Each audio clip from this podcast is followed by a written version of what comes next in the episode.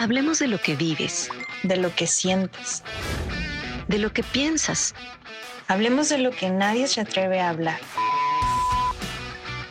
Cuéntamelo a mí. Cuéntame más. Hola, hola, de nuevo estamos por aquí, por este gran espacio y soy Gaby, me presento.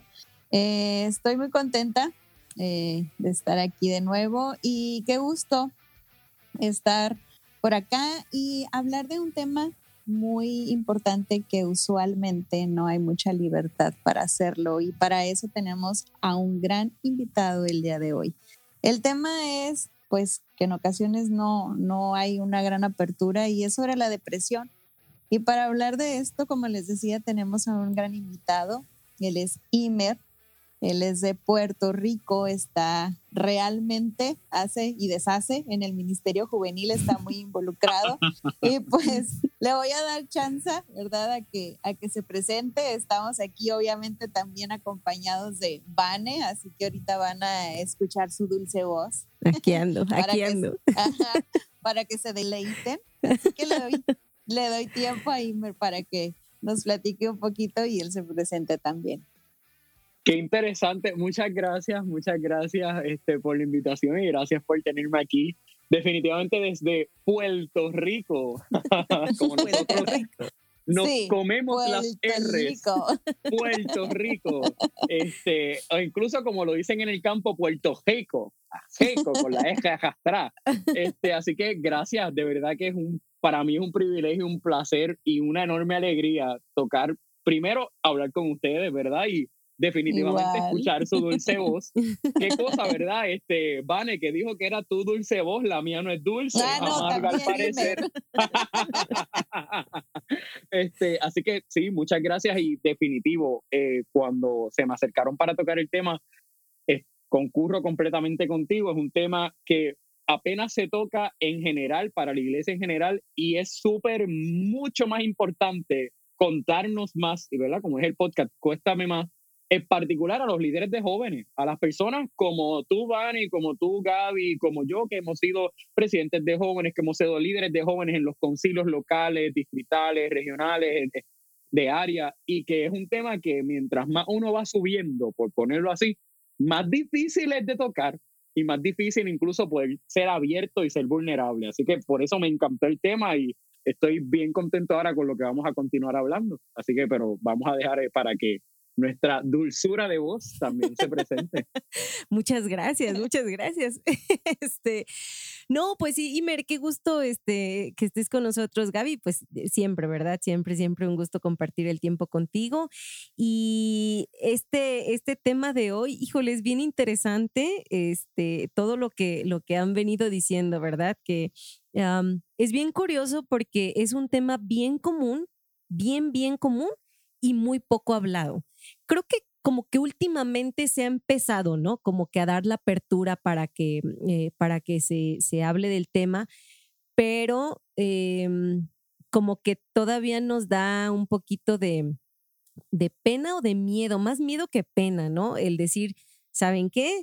Pues yo la verdad creo que estoy pasando por, por un tiempo de, de, depresión, ¿no? Este, o a veces hasta el reconocerlo, ¿no? Como que ha sido bien, bien complicado, no sé, o sea, eh, ¿cómo, cómo, ¿cómo ven ustedes, como en el campo donde está cada uno, cómo ven esta cuestión de la depresión?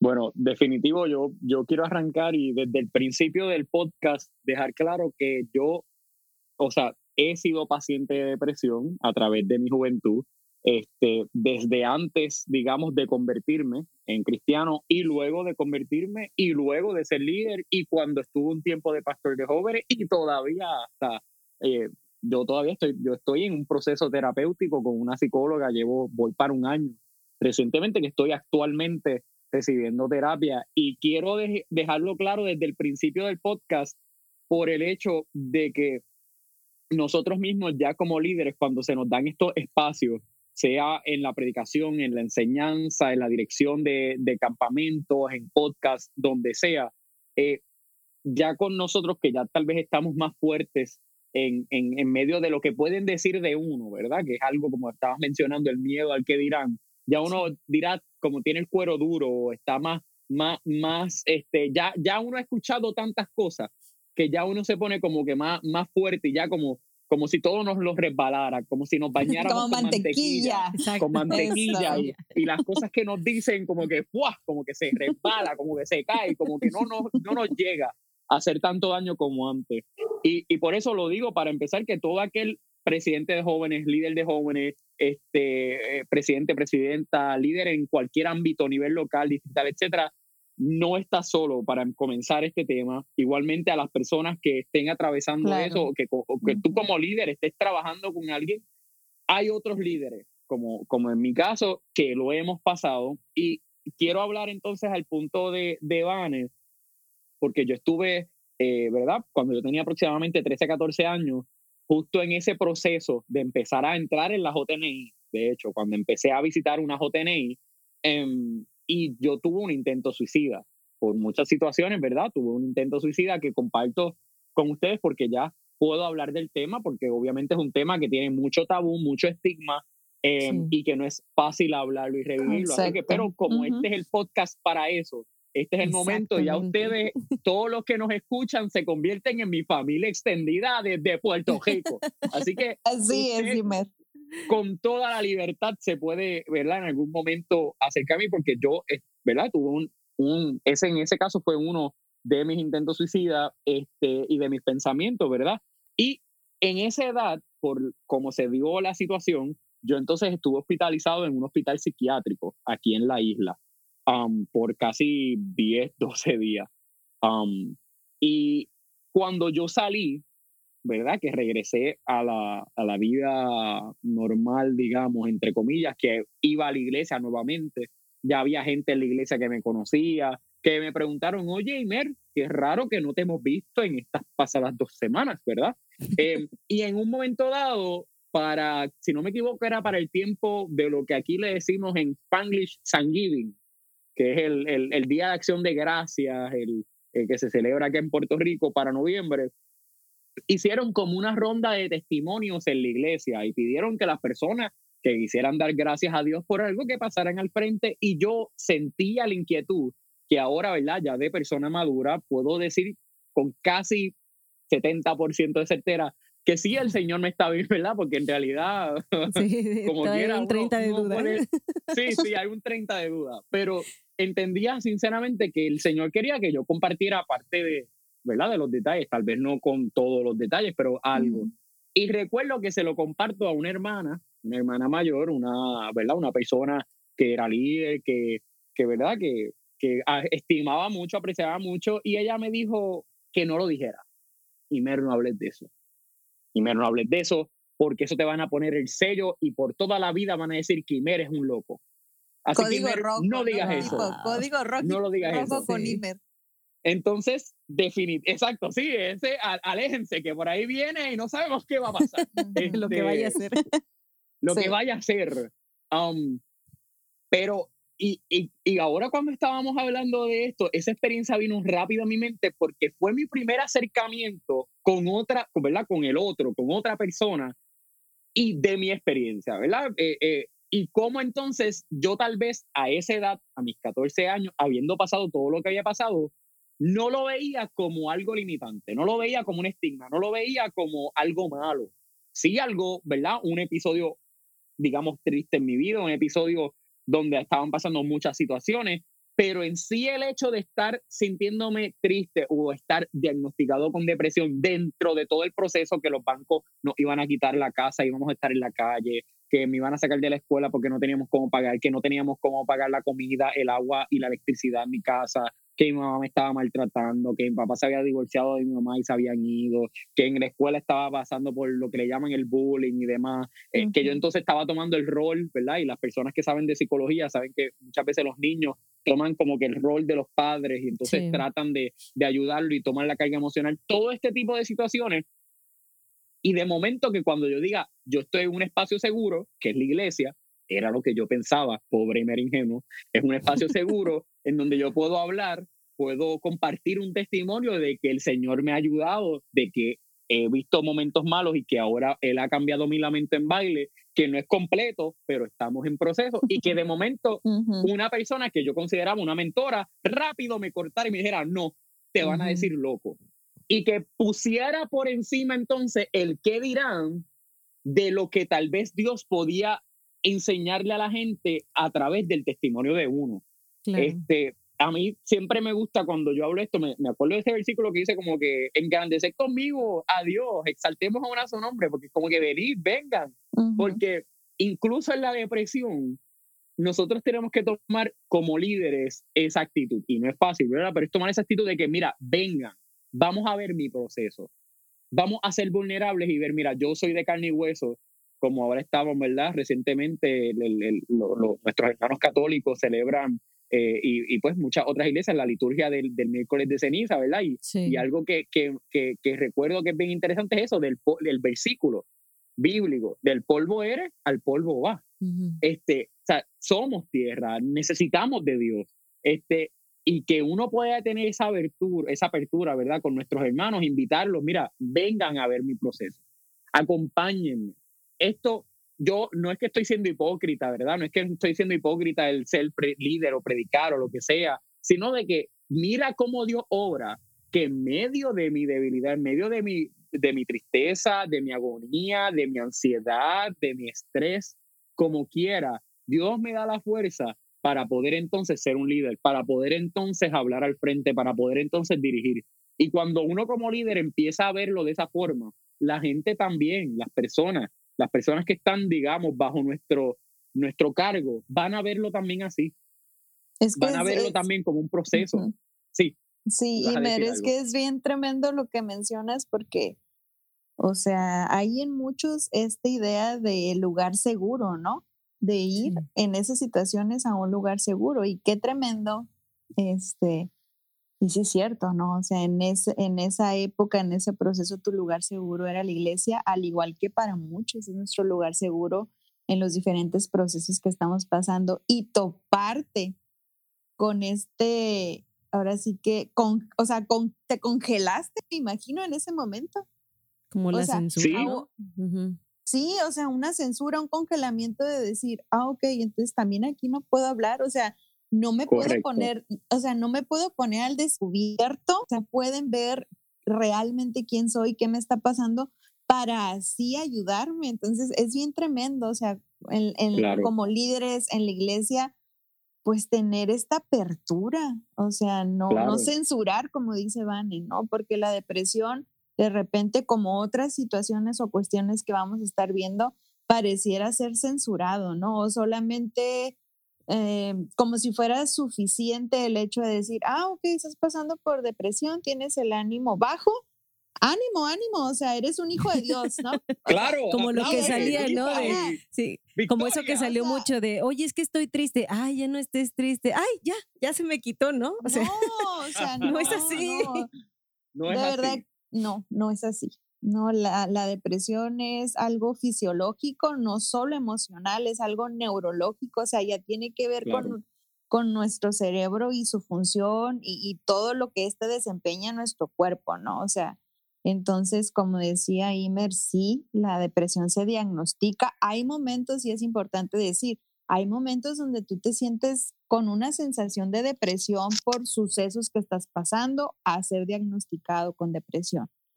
Y la, la, importancia que Imer dice, o sea, yo soy una persona, yo soy un hijo de Dios, yo soy un joven que estoy en un proceso, tengo tanto tiempo en terapia y, y, y, que hay esa apertura, o sea, de lo, que, de lo que nos sucede al estar en el liderazgo o simplemente ser un miembro de la iglesia, ¿no? Fíjate que eso es bien importante. Yo creo que vale la pena mencionar que el hecho de que creamos en Dios, el hecho de que seamos hijos de Dios, el hecho de que, eh, de que confiemos y caminemos en el camino de Dios, no quiere decir que ya somos infalibles, ¿no? O sea, no quiere decir que a mí no me va a pasar nada de eso. O sea, no vamos a mencionar, ¿verdad?, eh, personajes bíblicos porque nos llevaríamos aquí dos horas de, podcast, pero hay personajes bíblicos que pasaron también por esa parte de la depresión y que no no es que tenían una relación distante con Dios, ¿no? eh, al contrario, o sea, como que ese es, eh, eh, ahí es a donde, a donde recurres porque al final Dios mismo puso las emociones en el cuerpo, que se van desarrollando de diferente forma, pero Él las puso y si las puso es porque las vamos a experimentar, ¿no? Entonces, este, ahí, b- pues ustedes deben saber, ¿no? Este, mucho más que yo, que, que incluso, eh, pues hasta hay cuestiones físicas, ¿no? Que se desarrollan a raíz de esto, en, en una, e- en la experiencia que yo llegué a vivir, que, que fue por un periodo corto de tiempo, ¿no? No, no fue este como, eh, bueno, un periodo como de unos cinco meses, yo creo, en el que sí fue bien, bien complicado. A mí lo que me pasaba era que en la noche no dormía, o sea, en la noche, por más que intentaba, eh, yo, este, am, se me pasaban dos, tres, cuatro de la mañana y todavía estaba con los ojos así, ¿no? Y la cabeza a mil por hora. Y en la mañana no tenía ganas de otra cosa más que dormir, ¿no? O sea, eh, era que eran las 11 de la mañana y yo sentía que eran las 6 de la mañana, ¿no? O sea, el estar cansada, acostada y después ya como que lavarte la carita, salir y con la sonrisa, ¿no? Con todo el mundo de, hey, todo está Claro, bien, no pasa nada, sigamos Sí. trabajando y cosas así, ¿no? Es bien complicado, es bien complicada Sí. esa parte. Yo, yo quiero hablar ahora que mencionas eso, porque creo que me veo reflejado completamente, ¿verdad? Porque yo soy una persona extrovertida, ¿verdad? Y, y, y incluso cuando me hicieron el acercamiento para, ¿verdad? Para participar, cuando Esteban me habla, eh, él no sabía que yo este, estaba pasando por, por situaciones este, de salud mental, o sea, él no, no sabía que yo era un paciente, digamos, de salud mental. Este, incluso cuando yo incluso le dije lo que yo estudié y lo que yo trabajo, que yo trabajo en contabilidad, él dijo, Iber, es que no creo que tú, porque tú eres una persona activa, etcétera. Ajá. Pues porque, porque mi forma de ser sí- suele ser una persona habladora, china, motivadora, alegre, agradecida, este, con mucha energía, que ahora mismo aquí van a ser las 12 de la noche en Puerto Rico y como quiera yo estoy en energía, como que wow, vamos. si Para él, de sí. Para él son como las si 9 de la fueran nueve de la mañana. mañana. Sí, para mí estamos ahora, estoy tomándome un cafecito, bueno, una batida, un smoothie y por ahí seguimos. Pero entonces, ¿qué pasa? Que por ejemplo, estamos, y ahora yéndome del IMER, eh, ¿verdad? De 13, 14 años, yéndome a un IMER de presidente de jóvenes de distrito, que pues, y de Sí. momento estaba algo que era muy común conmigo. Podía dirigir los campamentos distritales o nacionales que teníamos 300, 400 jóvenes en ese campamento de verano y traíamos los jóvenes y, y Mer iba a estar esa semana antes yendo a las iglesias, visitando, predicando, Sí. motivando a la gente. Motivando. Estatus de. WhatsApp, estatus de Instagram, estatus de Facebook, de Twitter. Habría MySpace que nadie lo usa, lo abría, publicaba y seguía. O sea, esa era la motivación. Yo enviaba palomas mensajeras, yo enviaba mensajes de humo, yo iba a las casas. De yo todo. hablaba- sí, de todo, ¿verdad? Entonces pasaba el campamento, la gente me veía de arriba y para abajo, jugaba por los sábados en la noche, me vestía bien bonito en la cena del sábado, estaba pendiente a todo y hablaba con todo el mundo y nos tirábamos fotos. Pero una vez acababa el campamento, ese tiempo después de que ya todo está ahí listo, ya la caja cuadró de la tesorería y todo está, Ujú. que después yo tenía que regresar, digamos, a, a la vida cotidiana. Era bien difícil para mí. Y hubo uno de los campamentos en particular que yo, una de las formas, ¿verdad? Que eh, en el caso igual a mí, eh, en mi caso de, de ¿verdad? Fisiológicamente, como se me ve eh, los síntomas cuando estoy un poquito más descontrolado, es en cuestión del sueño, pero es al revés. Yo duermo de más. Este, Ujú. Puedo dormir fácilmente 14 y 16 horas diariamente por varios días. Este, em, y entonces, algo que yo hago, que es una de las cosas que estoy tratando de trabajar en la terapia psicológica, es el hecho de que una de las cosas que yo hacía era que yo me despegaba del mundo. Era como un tipo de método de defensa de evadir las cosas. Así que una vez acabado el campamento, y no les estoy mintiendo, y las personas que escuchen esto, que sean de mi distrito, van a poder atestar a que esto es cierto, yo no hablaba con nadie por dos, tres semanas del distrito, de la iglesia. Yo iba tal vez a la iglesia, pero era como que iba y me iba. Iba y, me iba. Seguía tratando de hacer mis cosas, pero era el menor tipo de interacción social posible. Y a mí eso, para ese momento que tal vez no estaba en terapia, la gente me cuestionaba por qué no me contestas los mensajes, por qué te desapareces, pero en mi caso era tan difícil poder tener esa interacción social nuevamente por lo que significaba ese bajón de emociones tan fuerte. Y cuando la gente me ve, le ve a uno alegre y, las veces que he tenido el, ¿verdad?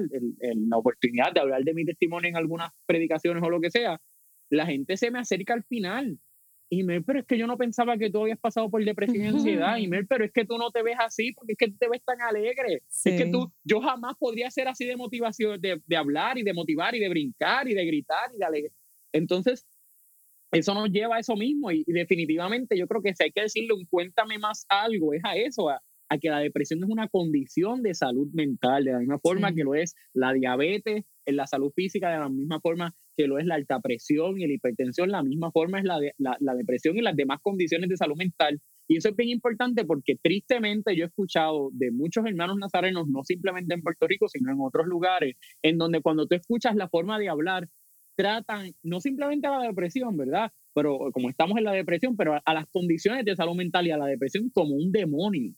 Lo, lo tratan como, como estás pecando. Es que estás pecando, que es un castigo, incluso un castigo de Dios, dicen. He escuchado de que no, eso es, eh, aquí en Puerto Rico le decimos changuería, una bobería, eso es algo tuyo, ¿verdad? Una, este, que tú eres débil y pues como tú eres débil tienes que ser más fuerte, tienes que avisparte. En el caso de los varones, entra el machismo y es como que déjate de eso, de esas lloraderas o de llorar o de no, no, saca pecho, imprenta la vida. Eh, y también están, me encanta siempre las personas que se acercan y te dicen, ay, yo también pasé depresión. Embuste, mentira, lo que hay es que estuvieron tristes. Ay, yo también pasé depresión. Este, pero nada, yo lo que hice fue que estaba llorando y dije como que no, yo puedo con esto y me levanté y ya, y, me fui a trabajar y ya, y salí.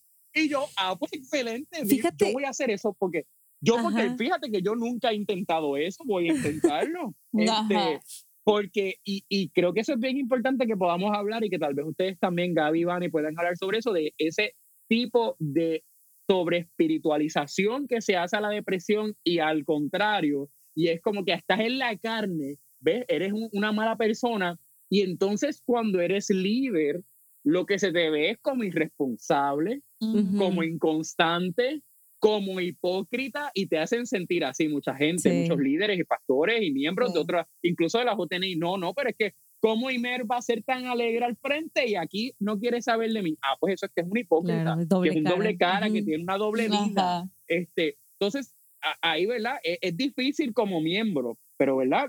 Como líder es mucho cuesta arriba, no simplemente por el que dirán, sino por el hecho de que no tienes cómo hablarlo sin que te, digamos, te pongan en disciplina y te bajen del puesto y te digan, hermano, no puedes estar de presidente otro año más porque la realidad es que usted está en la carne. Este, cuéntame más, Gaby Bari.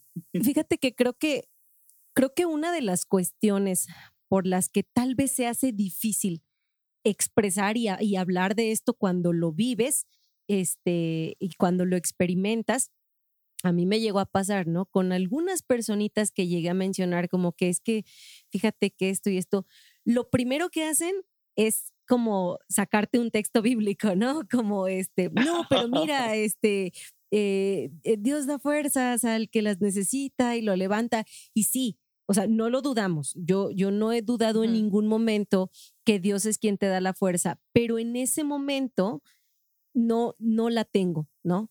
Eh, yo leí e, en algún punto que yo me encontraba así como, como, este, como sin ganas de salir al mundo para nada, ¿no? Este, por cuestiones que estaba atravesando, ¿no? Se me habían juntado cuestiones ministeriales, profesionales, emocionales, este, familiares, de todo. Exacto, fue la tormenta perfecta, ¿no? Entonces, este, yo recuerdo que, que entre de las pocas veces que, que, me, que me metí a querer leer este, un poco de, de, la, de la Biblia porque también ni siquiera me daban ganas de eso, ¿no? O sea, es real. Y cuando logré entrar, encontré un devocional que así como anillito al dedo, ¿no? Donde decía, este, cuando estás pasando por, por momentos así como, como difíciles eh, en tu vida, eh, Dios no te dice esfuérzate y sé valiente, porque Él sabe que tus fuerzas y que tu valor ya se fueron. O sea, por algo, pero ya no están ahí. En su lugar, Dios dice, permaneced quietos y conoced que yo soy Dios, ¿no? Entonces, Aleluya, cuando yo sí. leí eso, mira, todas las lágrimas se salieron, ¿no? Y yo dije, ok, ya, ya empecé a entender el primer punto, ¿no? Eh, no importa lo que la gente me pida ahorita, lo que Dios me está pidiendo es tranquila. O sea, descansa, Hakuna respira. Exacto, exacto, así, Hakuna Matata, ¿no? Y yo me acuerdo que hay una película que me encanta, me encanta, me encanta. Yo creo que la he visto como mil veces esa película. Y hay una escena en particular que me gusta mucho. Es una, una chica que está este, muy, muy, muy, muy deprimida en ese momento y triste porque acaba de ser, este, eh, la acaban de dejar plantada en el altar, ¿no? Y se va con sus amigas. Yo creo que alguien la vio, pero no voy a decir Ah, el nombre de la Sé película. cuál es. Se va. Yo sí lo voy a decir. Sí. Ah, se va con sus amigas que se la llevan en un intento de sacarla de esa situación, ¿no? Y cuando yo Sí. veo esa escena, yo creo que a veces veo solo esa escena de la película y la quito, porque ella llega y solo se duerme, ¿no? Y le dicen, oye, va a ser una puesta de sol muy bonita. Y le dice, cierra las ventanas y se duerme. Y pasa el día completo y van a verla cada, cada vez que toca comer o algo así. Y ella dice, solo quiero dormir, estoy cansada, estoy cansada. Mm. Y me encanta la última parte donde llega una y llega con comida y la despierta, ¿no? Y le dice, es que no quiero comer, solo quiero dormir. Y le dice, necesitas comer algo, come y vuélvete a dormir. Y le da de comer en la boca y la vuelve a acostar a dormir hasta que solita al tercer día se levanta, ¿no? Y dice, ya. O sea, como que ya estoy lista para enfrentar otra vez. Cuando yo veía esa escena, yo decía, qué ganas tengo de verdad, qué ganas tengo de estar con alguien que no me diga absolutamente nada. O sea, que simplemente se acerque, Esté ahí. me dé la comida, que yo pueda llorar si quisiera y llorar y llorar y decir lo que quiera, sabiendo que ni le voy a mover o a tambalear lo que él cree o lo que ella cree y que me puedo desahogar. Yo creo que a veces Claro. el hecho de que no querramos hablar de cuando atravesamos situaciones difíciles como una depresión es porque lo que menos necesitas, no porque sea malo, pero lo que menos necesitas en ese momento es el, el este, motivador, ¿no? El motivador emocional de vamos, tú puedes, levántate. Solo necesitas a alguien que esté ahí, que no te diga nada.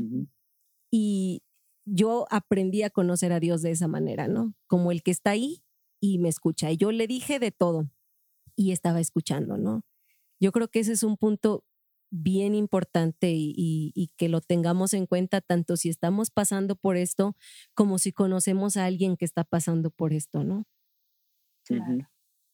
Y compartirlo así de esa manera, o sea, y, y concientizar, ¿no? O sea, Claro. ojalá y esto llegue a concientizar a los diferentes niveles de, de la iglesia, en los diferentes lugares hasta donde esto llegue, que se necesitan crear redes de apoyo, que tengan esta apertura, que tengan esta parte, pues ahora sí, de, de humildad, de, de compasión, de empatía, de, de dejar de juzgar, porque la gente lo necesita y qué mejor convertirnos esos lugares seguros, ¿no? Esos Exactamente. lugares Definitivo. seguros, esos lugares de refugio. La Biblia habla de, de lugares de refugio hacia donde las personas podían llegar y sentirse seguros. Y realmente, pues me imagino, o sea, había paz en su corazón de saber que estaban en un lugar seguro y lo experimentaban. Entonces, ¿qué tanto como iglesia podemos ser un lugar seguro? Eh, yo Ujú. creo que en este plano, ¿verdad? Pudiéramos meditar y encaminarnos a eso también. Porque tanto Claro. yo como, como pastor de jóvenes, como pastor de iglesia, puedo ser parte de una red de apoyo y que la persona pueda sentirse segura, ¿no? O sea, en capellanía, en mentoría. Y la importancia de nosotros sentirnos acompañados Exacto. porque, ajá, y orar por esa persona, o sea, decir, Señor, necesito a alguien que me apoye, alguien que me escuche, alguien que no me juzgue, que esté ahí para mí, pero que yo sé que tú vas a obrar a través de él, ¿no? Y tener esa seguridad de decir, tú vas a obrar a través de la persona que por, por la cual yo estoy orando, ¿no? Y, y sentirnos realmente seguros. Yo no sé si ustedes tengan un mentor, pero el hecho de tenerlo es, es bien padre. Creo que ese es un buen punto también ante esta situación. Claro. Definitivo.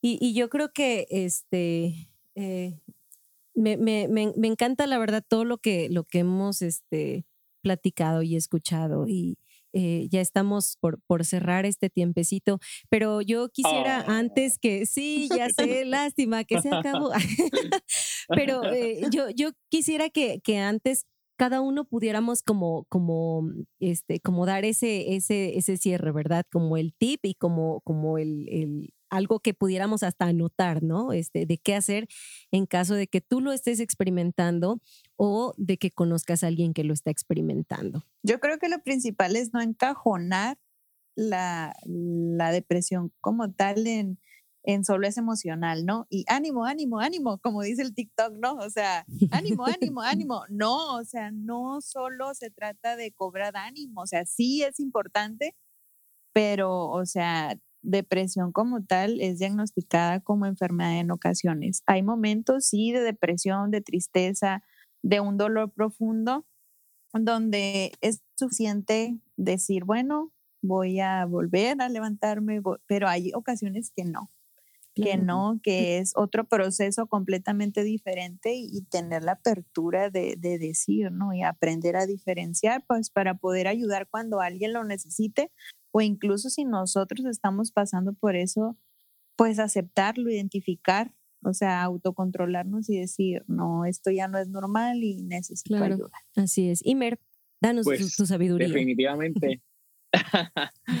definitivamente tengo que recalcar lo que estaba diciendo Gaby ahora mismo, la de la hermosa voz también, para tirarle flores a Gaby. Gracias, Que, o gracias. sea, eh, usted, presidente de joven, presidenta de jóvenes, usted líder del concilio local, distrital, de zona, de área, you name it, póngale el nombre que usted quiere y el apellido, eh, si es pastor, si es superintendente, si es consejero, ¿verdad? Hay muchos títulos al, al cual este podcast va dirigido. Si usted está experimentando ahora mismo eh, este tipo de tristeza profunda o si usted se siente que se le está haciendo bien difícil manejar las situaciones, busca ayuda profesional. Como estaba diciendo Gaby, no, no deje de hacerlo. No, no vaya a Google y, y no vaya a autodiagnosticarse con Instagram y con YouTube, ¿verdad? Vaya a un profesional y tal vez pues le va a decir, mira, esto es una temporada, tal vez es una condición, no la haga usted, permita que, eh, una persona de ayuda profesional eh, pueda ser de utilidad, porque otra cosa que pecamos como líderes es que tal vez yo no le he pasado. Viene alguien donde mí y yo lo que siento es, tengo un complejo mesiánico, que eso pasa mucho en nuestros líderes, y tengo este complejo de que ah, yo tengo que salvar a esa persona. Entonces caen los Sí. líderes como que, wow, ok, me confió a mí, pues yo voy a tratar de buscar ayuda a la persona y yo voy a tratar de ayudarlo a que se sienta mejor. Y eso en realidad es orgullo disfrazado. Este, nosotros no podemos salvar a nadie ni espiritualmente, ni físicamente, y menos emocionalmente. No nos corresponde a nosotros. Nos corresponde a nosotros estar y dirigir a las personas a donde tienen que ir. Así que, por favor, si usted no ha pasado por esto y, le, y viene alguien a usted, busque, tal, no divulgue el nombre, ¿verdad? Sea confidencial, Ujú, por favor, a claro. menos de que la vida, a Sí. menos de que la Claro. vida y la propiedad estén Esté en juego, ¿verdad? Si la vida y la claro. propiedad estén en peligro, hay leyes, dependiendo de sus distintos Ujú. países, que le permiten a Exacto. usted romper la confidencialidad. Sí. Sin embargo, si eso no está en juego, no se ponga a compartirlo con toda la iglesia, por favor, eso es una falta de Claro. respeto. Hay que recalcarlo porque incluso los líderes de jóvenes muchas veces de la lengua como que pecan. Este, ay, disculpen. Este, lo otro entonces tiene que ver con eso, busque esa ayuda y claro, los líderes que sí lo hemos pasado tendemos a ser más empáticos y tal vez podemos tener más herramientas, pero nuevamente, si usted pasó por algo como en mi caso, pues yo sé que yo necesito otros recursos y no lo puedo tomar tan personal porque me va a afectar. Si es a ti, joven, que estás escuchándonos, yo, que- yo te voy a dar mis propios consejos. Yo empecé, además de ir a terapia y con una psicóloga, ¿verdad? A cuidar de mí. Yo empecé a, a- tal vez yo no tenía ganas de hacer nada, de ni bañarme, ni lavarme la boca, ni comer nada, porque llega ese momento en donde usted no quiere hacer nada. Y yo lo que empecé a hacer es, cada día, por recomendación de mi psicóloga, intenta hacer algo, una sola cosa, que tú sepas, no la quiero hacer, pero la voy a intentar. Claro, eso fue en mi caso, pero aún así lo comparto por si acaso les conviene. Algo tan sencillo como tomar agua. Que tú digas, voy a tomar agua, voy a tomarme dos vasos de agua este día, si no toma mucha agua o tres, te va a ayudar a empezar a hacer esa rutina y ayudarte físicamente. Sobre todo también, segundo consejo, ten autocompasión. Muchas veces nosotros somos nuestros peores verdugos, los que nos castigamos. Ay, me siento triste. Ay, no puedo. Ah, te dicen para hacer una predicación o un taller o algo. Ay, no lo puedo hacer porque no me siento triste, porque tengo muchas cosas. Ten autocompasión. El Señor te mira con ojos de amor, mírate tú también con ellos. Crea redes de apoyo. Busca entonces dentro de la iglesia, incluso fuera de la iglesia, amistades, hermanos, familias, vecinos, compañeros de trabajo, de estudio, que puedan ser personas que tú puedas utilizarlas como recurso para cuando tú te sientas mal y triste y tal vez no puedas hablar directamente con un psicólogo, un psiquiatra, puedas hablar con alguien que puede estar ahí como esa película que estaba diciendo Vane, esas amistades, eso se llama grupo de apoyo. Trata de buscar esas amistades que estén contigo, que vayan a pachanguear, digamos, y a salir a comer mantecado y ice cream y helado y lo que sea, pero que también estén contigo cuando tú no quieras hablar con nadie, que quieras gritar, insultar a todo el mundo y que no te juzguen. Trata también de hacer ejercicio, es algo que estoy empezando a hacer. Haz ejercicio a la medida que pueda, un poquito, cinco minutos caminando, diez minutos, quince minutos, eso te va a ayudar. Aliméntate a la medida que puedas, ¿verdad? Poco a poco. Muchas veces, mientras más eh, profunda, ¿verdad? Y menos tratada la depresión, hay veces que uno no quiere comer nada y que el, el estómago, como uno dice, se le cierra y no tiene hambre. Trata de empezar. Otra cosa que funciona, ejercicios de respiración. Intenta tomar eh, cinco minutos, dos minutos, un minuto por lo menos y respira por cuatro segundos, manténlo por cuatro segundos y exhala por cuatro segundos. Son cosas sencillas que aunque las hagas por un minuto te van a ayudar a largo plazo. Algo que a mí me gusta, yo no sé cocinar bien. Lo más que a mí me queda son los cereales con leche y se me queman. se me queman, pero yo lo que también intento es prepararte de momento a un día, te preparas algo bien rico para comer. Tú te sientes triste, prepárate algo bien delicioso, un desayuno, un almuerzo, una cena bien delicioso. También busca tener espacios de contacto con la naturaleza. Si eres bendecido como yo, que vivimos en una isla, pues trata de ir a la playa. Si tienes bosque cerca, también lo puedes hacer sobre todo, como estaban diciendo, ten cuidado con el positivismo tóxico, con esta de esto de que sí, vamos adelante, tú puedes. No, es importante que tú sepas y que puedas compartir con los demás que está bien sentirte mal. Está bien que en un día, un momento, tú te sientas mal. Lo importante siempre es buscar ayuda y saber que esto es un proceso, que va a haber altibajos, que van a haber momentos en donde te vas a sentir bien y otros mal, pero es un proceso que no es lineal y, que el Señor está ahí. Y a mí me encanta ese pasaje, yo sé que no, no es que vamos a hablar de la Biblia, pero a mí me encanta ese pasaje en donde Jesús dice la palabra que suda gotas de sangre. Y cuando uno busca fisiológicamente, eso es hematidrosis. Eso se le da solamente a las personas con niveles extremos de estrés y ansiedad. Y por eso él decía, Padre, pasa de mí esta copa. O sea, no puedo con esto. Eso, a mí me encanta ese pasaje, no porque estoy feliz de que Jesús sufriera, ¿verdad? Pero me encanta ese pasaje porque muestra cómo Jesús también me entiende. Cuando yo no estoy en ánimo de hacer nada y yo digo, Señor, pasa de mí esta copa, Él me entiende, Él te entiende, Él es el viviente que te ve. Así que, sobre todo, y lo último que te aconsejo para terminar, mantén notas de agradecimiento. Yo tengo algo en Facebook que tengo un hashtag. Yo uso hashtag otra razón para dar gracias. Llevo años con eso. Y eso me ha ayudado a buscarle, aunque vaya a poner un post gracioso o un post molesto en Facebook y en las redes, buscar siempre. Hay otra razón para ser agradecido. Y cuando tú estés triste y estés mal y desvalido, vas a ver esos recuerdos y vas a decir, wow, Dios ha sido tan bueno conmigo en el pasado, de esta también me va a sacar. Amén. Claro. Muy bien, yo le decía a Imer, ese es el, consejo matrioshka, ¿no? Sale uno de otro y de otro y de otro. Sí. Pero, todos son muy buenos, ¿eh? Sí, excelente. Y, este, y bueno, ya para, para, para cerrar con esto y para no, no recalcar, ¿verdad? O no caer otra vez en lo, que, en lo que ya han mencionado, lo único que yo agregaría al final a todo esto es que yo sé que en esos momentos eh, es muy difícil incluso el querer acercarte y hablar con Dios, porque a veces incluso dentro de la depresión puede significar que estés enojado con Dios o puede significar que sientas como si te hubiera traicionado o puede significar que, que, algo haya, eh, que, algo esté pasando, ¿no? Y, no tienes como el como el, el valor, pues, de, de, de, hacerlo, ¿no? Las ganas. Lo único que yo agregaría para decir es que sin importar que tengas o no tengas ganas, es más, sin importar que ni siquiera te salgan las palabras, tómate un tiempecito, toma un tiempo chiquito, así sean 15 segundos, así sea un minuto, el tiempo que tú quieras. Vete a un lugar donde estés a solas. Arrodíllate y si no quieres no digas nada. Yo lo llegué a hacer. Me metí en mi cuarto y antes de soltarme a llorar, lo único que decía era, Señor, aquí estoy. Y eso era todo lo que podía decir. No me salía otra cosa. A veces de pronto era un ayúdame, mira cómo estoy y ya, esto es todo lo que puedo hacer. Y aún en eso, yo logré sentir como si Dios estuviera abrazándome, ¿no? Y como diciendo, ya, llora, todo lo que quieras. Exactamente. Entonces, eh, aun cuando no, que digan, es que ni siquiera sé qué decir o no tengo ganas o, no, no, no tienes que decir nada. Simplemente quédate ahí, ¿no? Y, y ese es como el, eh, uno de las eh, cosas prácticas de experimentar el, de experimentar el permanecer quietos y conocer que yo soy Dios. Ese es un tiempo también hermoso de quietud, ¿no? Y bueno, pues, ay, qué, qué padrísimo, ay, qué padrísimo tema. No, o sea, no, no por la, no por vivirlo, ¿no? Sino qué padre, qué padre haberlo platicado con ustedes. Sí, este, poderlo hablar. Exacto. Imer, muchas gracias por compartir con nosotros. Este, es bien valioso, ¿no?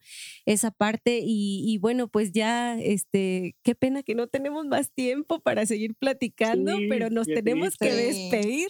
Este, pero yo creo que igual y nos vamos a echar la segunda parte. Exacto. Sí, Así segunda parte. Uh. Exacto. Así que, este, pues bueno, Imer, muchas gracias por estar con nosotros. Eh, ¿Algo que quieras decir para, para despedirte?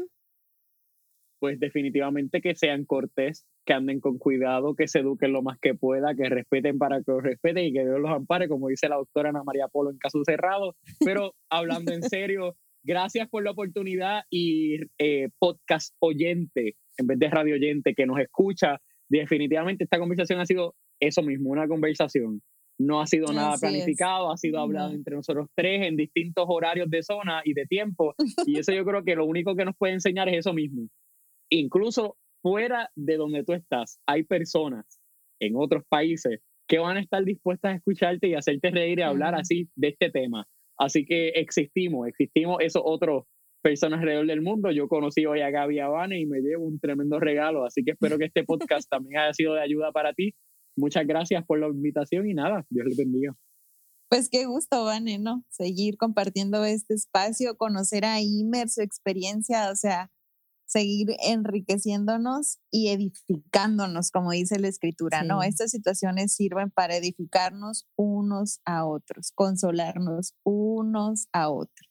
Y en medio de esas situaciones que experimentamos, a los cuales no les podemos como que sacar la vuelta, pues el Señor nos ayuda a sacarle provecho. Y la escritura lo dice, ¿no? O sea, aquellos que le amamos y que somos sus hijos, todo nos ayuda para bien, todo obra para bien, pero solamente Él nos da esa conciencia de decir, Señor, pasé por esto y, y tú me ayudaste, tú me ayudaste y, y reconocer que, que, el Señor está con nosotros. Yo sí, es como algo muy mío, porque en ocasiones te sientes tan solo que ni siquiera estás seguro si Él está contigo. Pero recuerdo esa porción de la escritura que dice, yo estoy contigo todos los días. 24/7, mm. todos los días estoy contigo hasta el fin del mundo. Y el mundo no acaba, ¿no? Entonces, eso quiere decir que, que Él está conmigo. Y aunque yo, ajá, y aunque yo no lo sienta, aunque yo me sienta sola, yo, me incito a creer. No te siento, Señor, pero yo sé que estás conmigo. Yo sé que en medio de este proceso tú estás conmigo hasta que llega el momento en donde me siento segura y reconozco, estás conmigo. Claro. Entonces, recordar, ¿no? Y pues aprovechar esos tiempos y la verdad que ha sido un gusto. Así que esperemos pronto tener otro episodio con, ahora sí que el segundo capítulo de este o seguir aprovechando el tiempo con los demás temas que vamos a tener. Pues muchas gracias chicos y Amigos, recuerden que este, queremos interactuar con ustedes, así que eh, tenemos un Instagram, es Cuéntame Más para que por ahí eh, nos platiquen eh, pues eh, si, si, algo sintieron, se sintieron identificados, si nos quieren platicar algo también, ¿verdad? Este, ya sea por mensajes directos o, en alguna de las publicaciones que vamos haciendo. Pues queremos tener ese contacto con ustedes. Así que pues los esperamos. Muchas gracias. Nos escuchamos en un siguiente capítulo. Gracias por estar con nosotros y por escucharnos. Gracias por escucharnos. Para mayor información de este y otros podcasts, visítanos podcast.com.